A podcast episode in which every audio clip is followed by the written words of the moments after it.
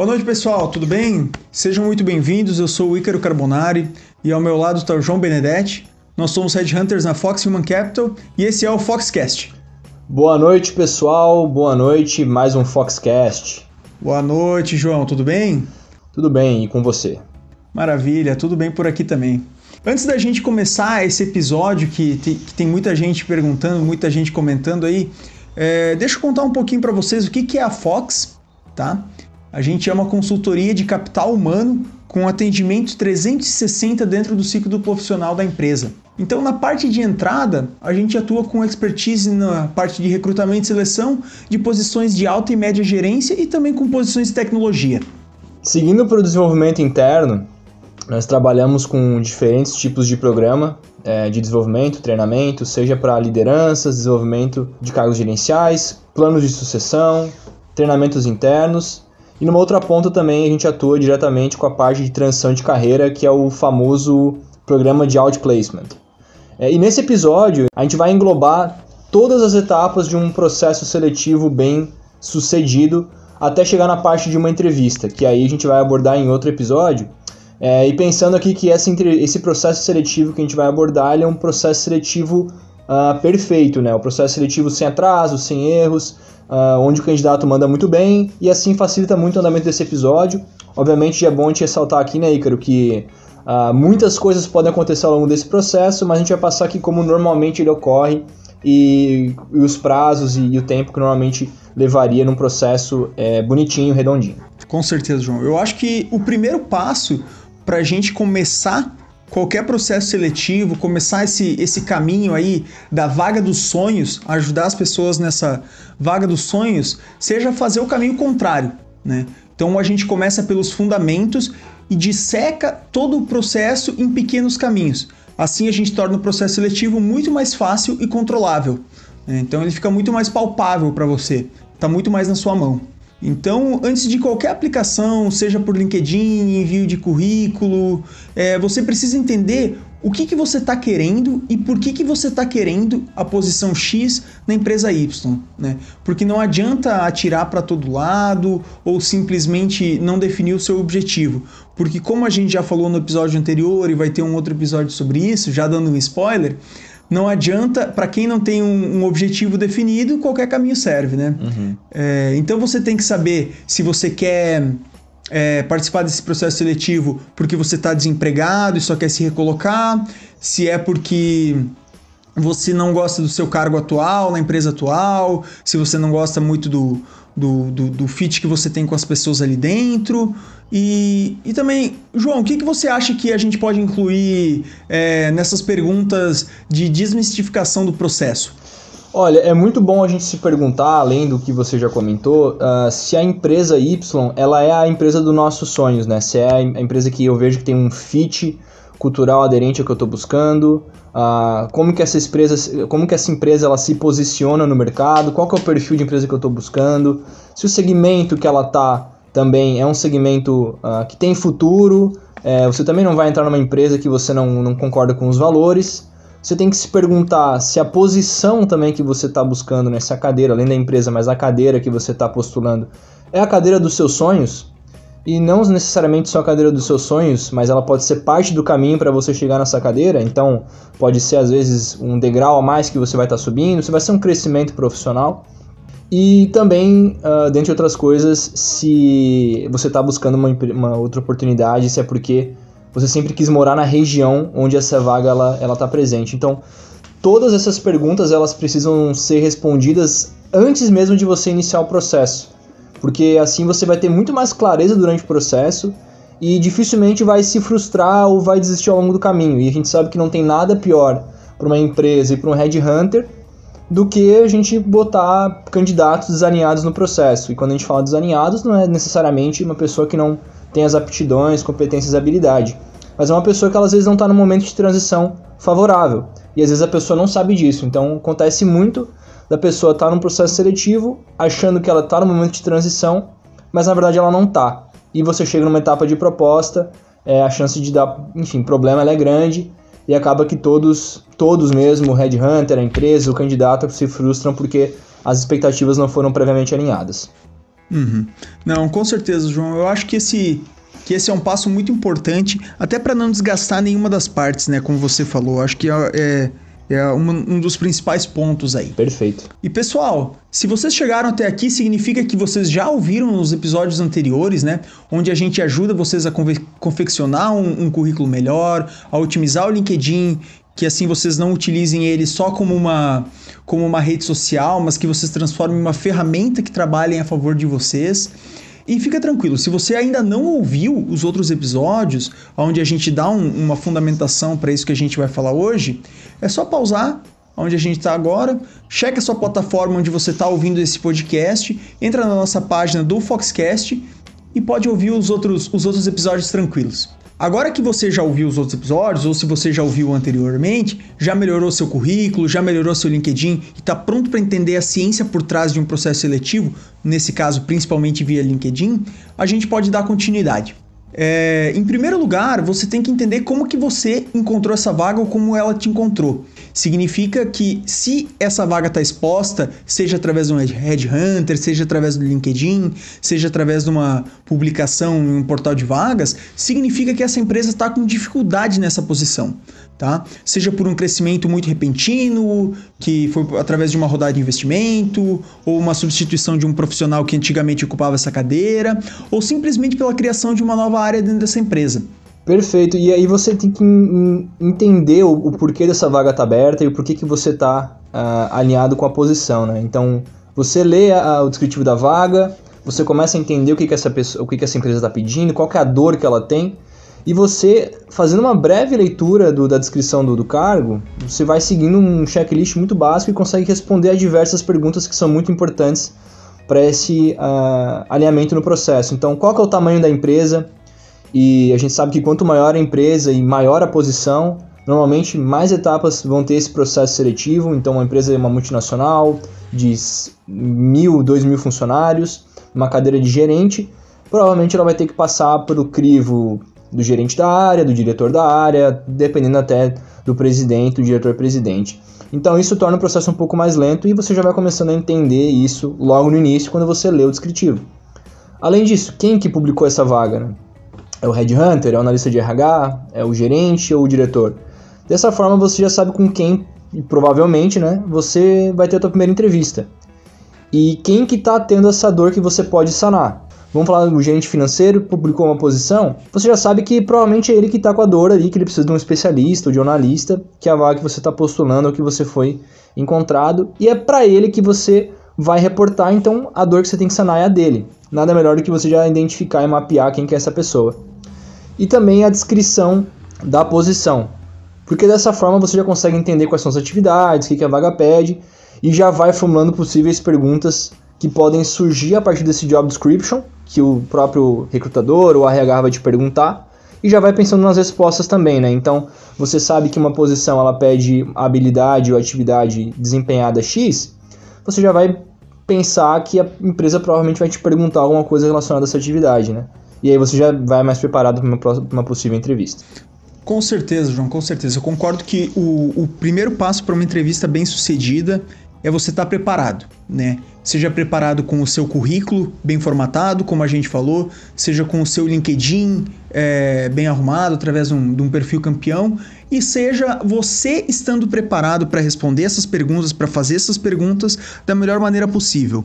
Eu acho que fazendo boas perguntas e já tendo uma preparação prévia, você sai muito na frente né? Uhum. E depois de ter a maioria dessas perguntas respondidas, você consegue tomar uma decisão melhor sobre se é uma vaga ideal para você se aplicar, se talvez é melhor deixar para lá, buscar alguma outra coisa.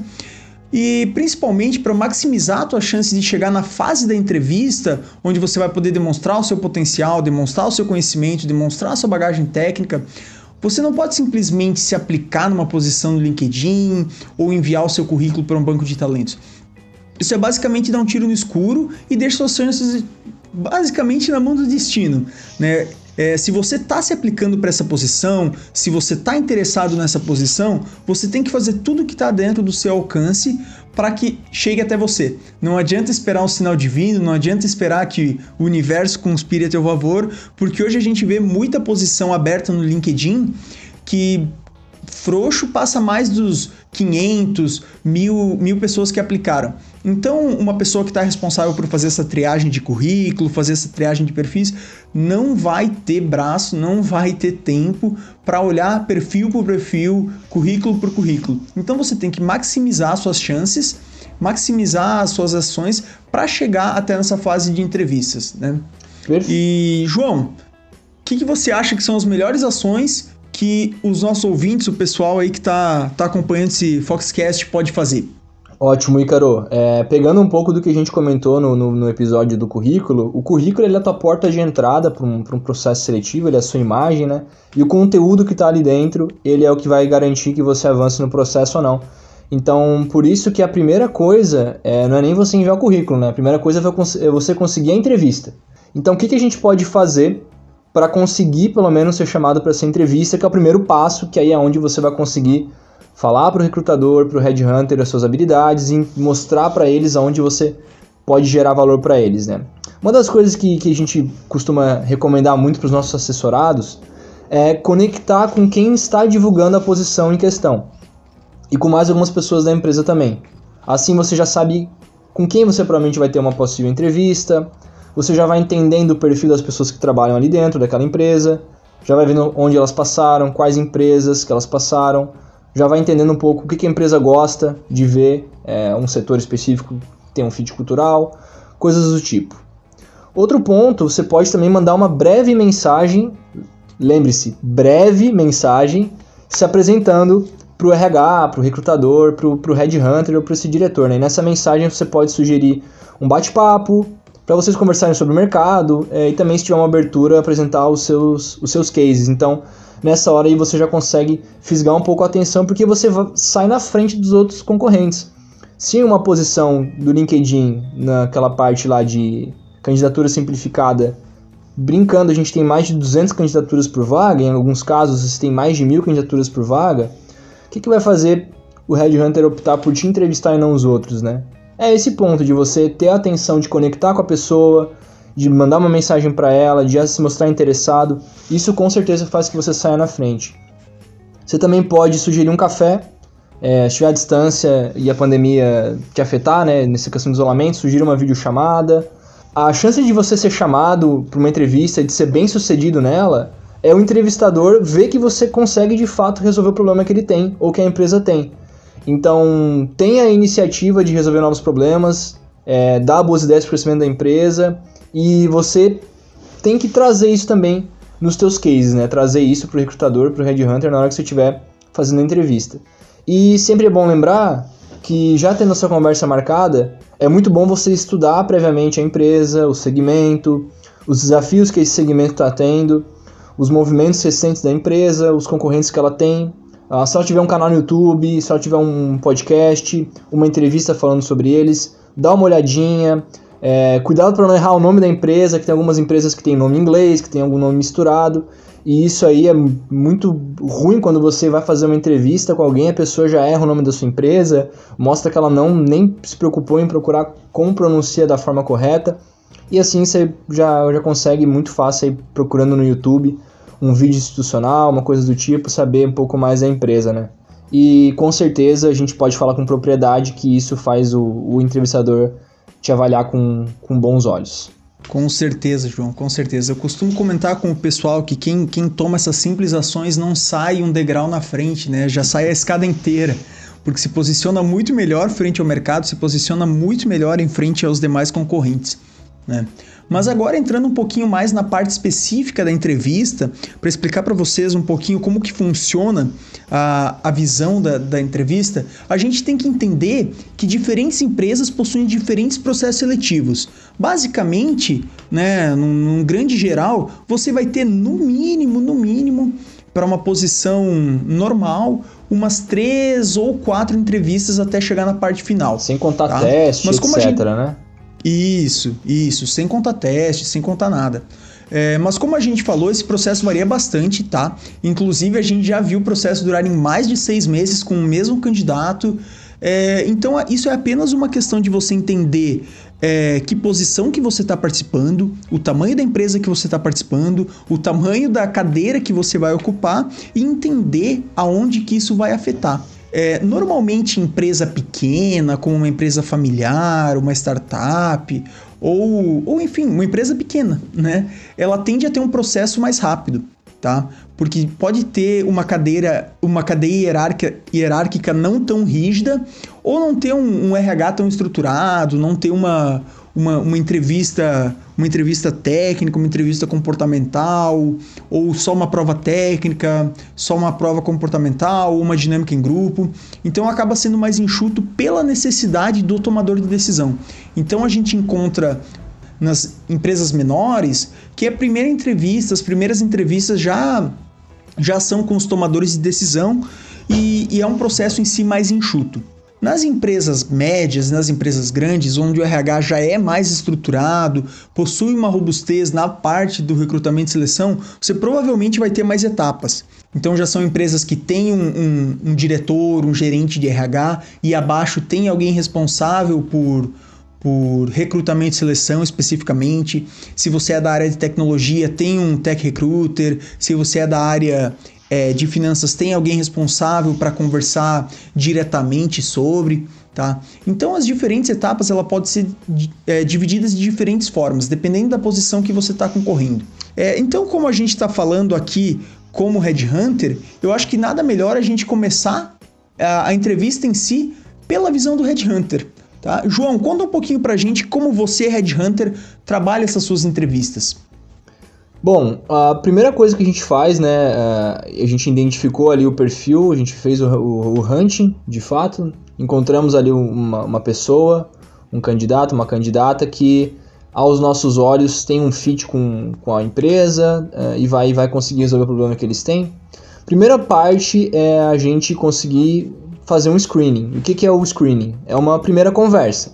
É uma ligação mais rápida, onde de forma mais dinâmica a gente descobre se o candidato está minimamente dentro do escopo da posição. E aí a gente está falando de parte técnica, se ela já teve algum contato com desafios que vai encontrar, o que, que ela faz hoje, qual que é o salário que ela tem, a pretensão a possibilidade de mudança também se for necessário, e tudo isso a gente faz em no máximo 10, 15 minutos. E por, e por que, que a gente comenta que é importante você ter no seu currículo, no seu LinkedIn essas informações? Ou seu telefone, ou seu e-mail? Para o Headhunter conseguir fazer esse screening, para ele conseguir ter acesso às suas informações de maneira prática e rápida. Então, se eu olhei seu LinkedIn e já gostei, eu vou te ligar e eu preciso do teu telefone. E seu telefone não está no seu LinkedIn, eu vou precisar te pedir teu telefone, e aí já demorou pelo menos mais um dia, se a gente for pensar, e assim pode ser que algum outro candidato já tenha saído na frente, então você já pode ficar um pouco mais atrasado. Então essa conversa é muito mais para entender inicialmente se se bate uh, de maneira básica o perfil, a gente não consegue avaliar tanto a parte técnica, é muito mais entender aí momento profissional, salário, pretensão, questão de, de mudança, quando acontece. E aí, se a pessoa está alinhada nesses pontos, a gente parte então para a entrevista ainda com a empresa, ainda com a consultoria. No caso com a Fox, a gente faz essa segunda conversa. Normalmente a gente, é, depende de como está o processo, a gente usa a mesma pessoa, a gente pode trocar também para ter uma segunda percepção. E essa conversa ela se estende muito mais na trajetória profissional da, dessa pessoa. Ela aprofunda-se então na parte técnica, faz uma análise profissional e pessoal e ela também é um pouco mais longa daí onde o próprio recrutador ele também vai entrar um pouco mais no detalhe da empresa, vai te passar mais algumas informações. E lembrem-se, a parte do headhunter é muito normal as pessoas, o headhunter não passar informações da empresa para você. Tá? É super comum a empresa ser mantida em sigilo, ele por enquanto manter isso de forma confidencial, mas fiquem tranquilos que ao longo do processo mais detalhes vão sendo dados, você vai saber que empresa que é, a gente sabe que ninguém gosta de participar de um processo seletivo sem saber qual é a empresa, mas o Headhunter ele nem sempre está em posição de te abrir, então por isso que às vezes parece um pouco mais às cegas. É, e partindo então, se o Headhunter gostar de você, se você tá, ver que você está alinhado com a vaga, ele vai te, te enviar para a empresa e é onde começa o processo com a empresa. Perfeito, João, perfeito. Eu acho que a gente já conseguiu ter uma boa ideia de como funciona o funil e o crivo do Headhunter, né? A gente já sabe que até chegar na parte de entrevista, o profissional ele já foi é, afunilado, já foi, já foi peneirado. Então isso dá um trabalho muito mais fácil para a empresa em si, tá? Porque quando chega através de um headhunter, quando chega através de uma consultoria, já se tem um, uma, um conhecimento, já se tem uma noção prévia, já se tem um parecer do candidato sobre todas essas informações que você falou. Quanto tempo ele trabalhou com tal coisa, pretensão, disponibilidade de mudança, onde ele mora, e se ele está é, de acordo com a parte da empresa, com a parte é, de fit, né? Então, normalmente, chegando na empresa, a primeira conversa que as pessoas têm é direto com o RH, Normalmente, a primeira conversa é com o RH para ele não perder o tempo do gestor, para ele não perder o seu próprio tempo, porque essa primeira conversa com o RH, ele consegue saber se você tem um fit com a empresa, se você está de acordo com os valores que eles estão que eles estão propondo, os seus valores, se os seus objetivos se enquadram dentro de um cenário de médio e longo prazo para a empresa, porque não adianta, todo mundo sabe que processo seletivo é uma coisa desgastante. As empresas sabem muito bem, os, os candidatos sabem muito bem, os recrutadores sabem muito bem. Então não adianta o RH ficar colocando todo mundo para dentro para depois ter que infelizmente, passar por um processo de desligamento e perder todo esse tempo de novo. É, passando por essa etapa inicial com RH, normalmente as posições mais técnicas têm uma prova técnica. Tá? Mas isso é algo mais comum para uma posição técnica, né? É, uhum. Se for é, um contador, por exemplo, um, aí você vai fazer uma prova técnica sobre alguma coisa que, específica que você vai trabalhar com essa, com essa posição. Se você for um desenvolvedor é, mais focado para algum tipo de tecnologia específica nessa vaga, você vai ter uma prova dessa tecnologia específica. Ou nessa prova técnica, vamos continuar falando de desenvolvedor aqui, é, você vai ter uma simulação de um problema que você vai encontrar na, no dia a dia. Então, para você ter um, já um, um, um, relance do que você vai encontrar e a empresa ter um, uma ideia de que tipo de profissional que ela pode esperar de você. Exatamente. Você tendo sucesso na prova técnica, você provavelmente vai ser chamado para uma entrevista técnica com um par. Tá? Pode ser que você tenha, mesmo você indo bem na prova, e tirando 10, pode ser que mesmo assim você não avance numa entrevista técnica. E por quê? Normalmente isso acontece mais em cargos de gestão, mas por que, que você vai fazer essa entrevista técnica com um par? Porque uh, é ali onde você vai ver com quem você vai trabalhar durante os próximos meses e, se der tudo certo, os próximos anos, certo? Normalmente em cargos de gestão você tem uma conversa então com um colega gestor que não necessariamente vai ser um superior e ele vai entrar muito mais em méritos de gestão de time, resolução de problema interno, uh, vai dar exemplos de situações cotidianas da empresa. E aí o teu papel é auxiliar uh, a resolver, ajudar a resolver da melhor forma possível esses problemas. Então, entrevistas técnicas, eles vão validar alguns pontos também do seu, da sua prova técnica, é, para casos mais técnicos, né, quando você é um desenvolvedor, uma pessoa que vai trabalhar com números, mas para cargos de gestão, daí você é muito mais no sentido de trabalhar com outro par, de como vocês vão se ajudar. E partindo então, depois, né, se você avança nessa etapa também, uma entrevista daí com o seu superior direto. Nem sempre acontece nessa ordem, né? Pode, às vezes a conversa com o superior já é a segunda entrevista e depois é com o time, mas normalmente a entrevista com o superior, superior é a última, onde ele dá, o, dá a martelada final. E é normalmente para essa pessoa que você vai reportar. Então nessa conversa vocês vão se conhecer, vão entender os perfis de trabalho de um do outro, se vocês são complementares, se vocês se completam, é, e, ou às vezes só se de fato funciona. E ele pode também entrar em detalhes mais técnicos, falar um pouco sobre alguns projetos mais macros, dependendo da posição também vai pedir para você resolver algum caso, mas ele vai mais a entender quem que vai ficar abaixo dele, quem que vai ajudar ele a resolver os problemas. Então o processo normalmente ele segue esse formato. Obviamente cada empresa tem um formato, né? Mas no geral assim a maioria das empresas trabalha nesse modelo. Então, esse seria mais ou menos aí o, um processo seletivo perfeito, né, Ícaro? E aí a gente parte então para algumas, algumas dicas, algumas dicas, dúvidas que, que a gente ouve bastante, né, Ícaro? O que, que a gente tem ouvido aí, o que, que a gente está passando de dica para as pessoas? Exato, exato, João, claro. É, só antes da gente entrar na dica, eu acho que tem um pessoal aí que vai pensar, pô, João, pô, Icaro, vocês não falaram da parte de proposta, na parte de contraproposta, enfim. Mas fica tranquilo, se você chegou até aqui no, no nosso Foxcast, você sabe que, que vão ter, vai ter um episódio no futuro onde a gente vai falar única e exclusivamente da parte de proposta, tá? Então fica tranquilo que essa dúvida vai ser resolvida num podcast só para isso. É, mas entrando na parte de dicas de entrevista, cara, eu acho que a primeira, a primeira dica que a gente pode dar e que é a que mais funciona é que é para ficar calmo, tá? É muito fácil falar assim, enfim, mas a primeiro, o primeiro passo é ficar calmo, porque não é um fim do mundo. Uma entrevista não é o fim do mundo. E você ficando calmo, você vai conseguir performar melhor, você vai conseguir elaborar respostas melhores, você vai conseguir se desenvolver melhor, você vai conseguir ter uma comunicação melhor. É, um outro passo bem importante, uma outra dica bem importante é não criar um tabu ou uma barreira com, com a pessoa que está te entrevistando. Porque a gente vê que tem, tem pessoas que têm um certo preconceito com Headhunter, que tem um, um, um certo preconceito com RH, mas a gente tem que entender que essa pessoa que está te entrevistando está ali cumprindo o trabalho dele, tentando contratar o profissional mais qualificado. E às vezes alguma pergunta que eles estão fazendo seja mais sensível de acordo com cada posição. Tá bom? Então não é para criar um tabu, uma barreira, que isso apenas vai te atrapalhar. É, uma dica que no caso de, de entrevistas presenciais a gente vê muito é que todo mundo quando chega na empresa, chega no, no local de entrevista, a pessoa sempre vai ser bem recebida, vai perguntar se quer uma água, enfim, se quer sentar. E a gente sugere, no caso, é que mesmo que você esteja sem sede, aceita o copo d'água. Porque a entrevista ela pode ser um pouco mais longa, ela pode ser em um ambiente com ar condicionado, tá? Que isso vai ressecar sua garganta, ou você vai falar bastante, vai ficar um pouco com a garganta seca.